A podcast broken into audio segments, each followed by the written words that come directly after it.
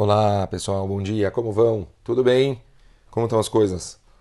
Bom, continuando os nossos caminhos, os 48 caminhos de crescimento para a gente atingir a sabedoria, para a gente conseguir atingir o Kinyan da Torá verdadeiro, como está na Mishnah de Pirkei Avot, no Perek Vav, o sexto Perek, na sexta Mishnah.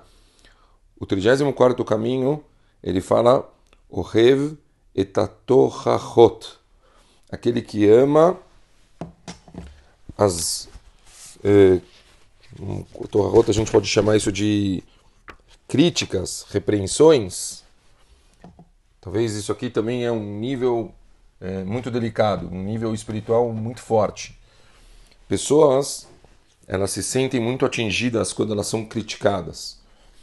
Em geral, é, o ser humano ele tem uma facilidade muito grande de olhar o, o, os erros nos outros. É muito fácil você ver o que, que o outro está fazendo de errado, muito mais fácil ver o que, que o outro está fazendo de errado do que, que ver o que você está fazendo de errado. Isso é uma coisa natural. Então a gente vê no, durante a rotina, no dia a dia, a, a, a sequência de pessoas, uns criticando os outros. E obviamente, é, do mesmo jeito que existe uma certa facilidade de pessoas criticarem os outros, a gente percebe que é, outra coisa que existe é que o ser humano ele tem uma imagem que ele cria e essa imagem ele tem uma dificuldade muito grande de, de mostrar para as pessoas que ele tem defeitos, quer dizer, ele não, ele não quer é, transmitir fragilidades, fraquezas e assim por diante. Então, quando alguém faz uma crítica, a pessoa se sente muito atingida, incomoda muito. E isso, segundo a Torá, segundo o Pirkei Avot e os nossos sábios, é visto como um defeito muito grande, como uma coisa que prejudica o crescimento real da pessoa. A pessoa ela devia gostar de ser criticada.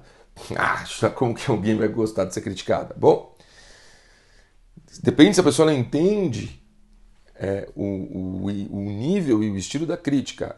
Críticas, quando a gente recebe elas, a gente de imediato a gente tem que prestar atenção. É, primeiro, eu acho que são, são, filtros. Vamos, vamos tentar entender primeiro. Então, tem uma regra que eu considero sempre básica para a gente conseguir absorver e ser produtivos.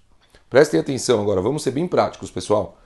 Primeira coisa, quando a gente ouve uma crítica, a tendência nossa sempre é olhar quem que está criticando a gente.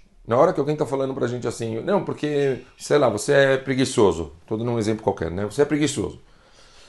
A nossa natureza é, em vez de pensar na palavra preguiçoso em relação a nós, a gente já pensa em quem falou que eu sou preguiçoso. Você vai falar, ah, quem é você para você falar uma coisa? É você, e você, e seus atos. Então a gente, na hora, joga a peteca para outra pessoa. A gente para de pensar em nós e pensa na pessoa e fala: Quem, como você pode estar falando uma coisa para mim se você. que já começa a falar. Então, isso é um erro muito grave. A gente tem que parar um pouco de pensar em quem falou para gente e começar a pensar no que falou. Então, o primeiro filtro é você, na hora que está ouvindo uma crítica, desencana da pessoa que falou para você a crítica. Veja essa pessoa como um Sheliar de Hashem aquela informação deveria chegar para você. Pense, bom, eu tinha que ouvir essa crítica. Pense que a Shem está te mandando esse, essa mensagem. Então, agora, a partir do momento que você já sabe que você devia ouvir, então agora vamos começar a prestar atenção. Bom, foi uma crítica. Será que essa é uma crítica que ela é construtiva? Será que esse comentário ele realmente é plausível?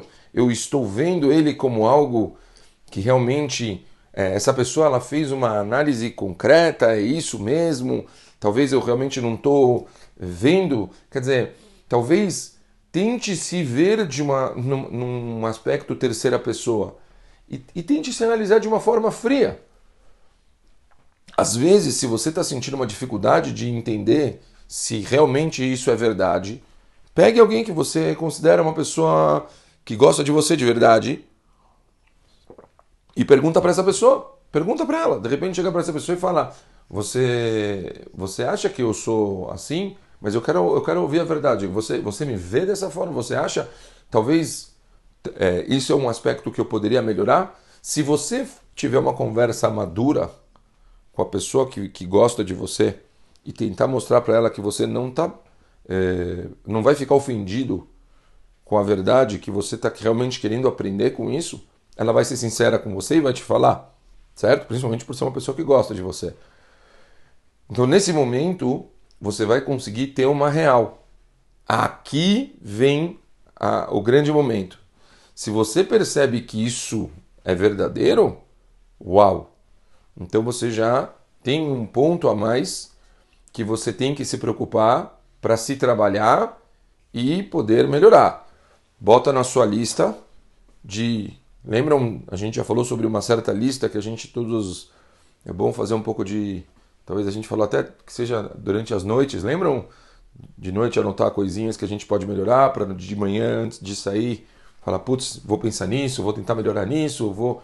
Lembram das listinhas? Então, de repente, pode botar na lista, falar, ó, isso aqui é um ponto que eu vou tentar hoje me fortificar. Talvez realmente eu estou preguiçoso, eu vou tentar ver se eu consigo dar um push.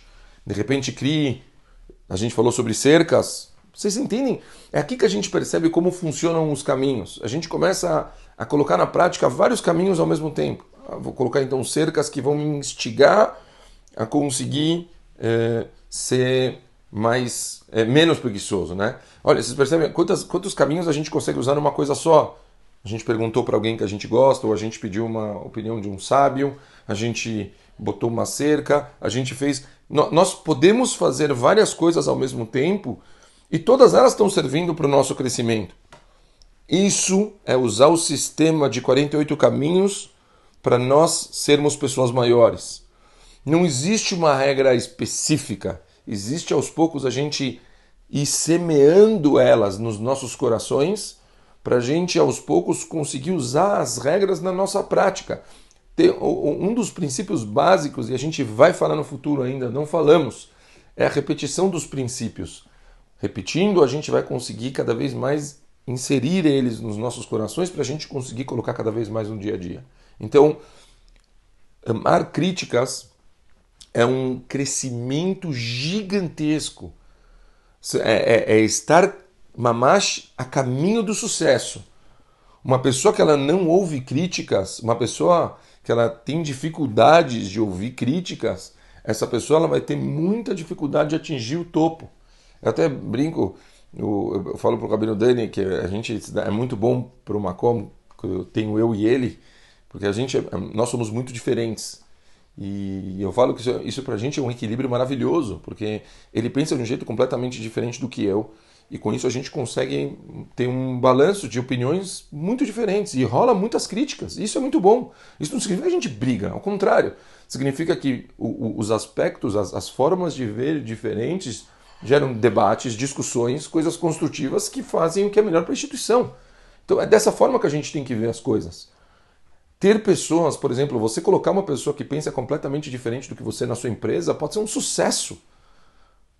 Às vezes as pessoas, não, eu quero todo mundo vai trabalhar lá, que vai ser uma pessoa que vai só dizer sim para tudo que eu falo. E você acha que isso significa que vai dar tudo ótimo para você? Não, talvez isso, isso é um erro. É bom ouvir coisas contra o que você acha. Isso pode ser uma forma de você conseguir analisar as coisas por um prisma completamente diferente e ver, às vezes, defeitos que você não está conseguindo ver. Isso pode te ajudar a crescer. Não acreditem que sempre a opinião de vocês, tudo que vocês pensam é o 100% correto. Ouçam críticas, não lembrem bem. Não pensem em quem falou, pensem no que falou. Analisem, olhem em terceira pessoa, peçam uma outra opinião, ouçam bem e com isso cresçam, se construam, cheguem no máximo que vocês possam. Ótimo dia para todo mundo.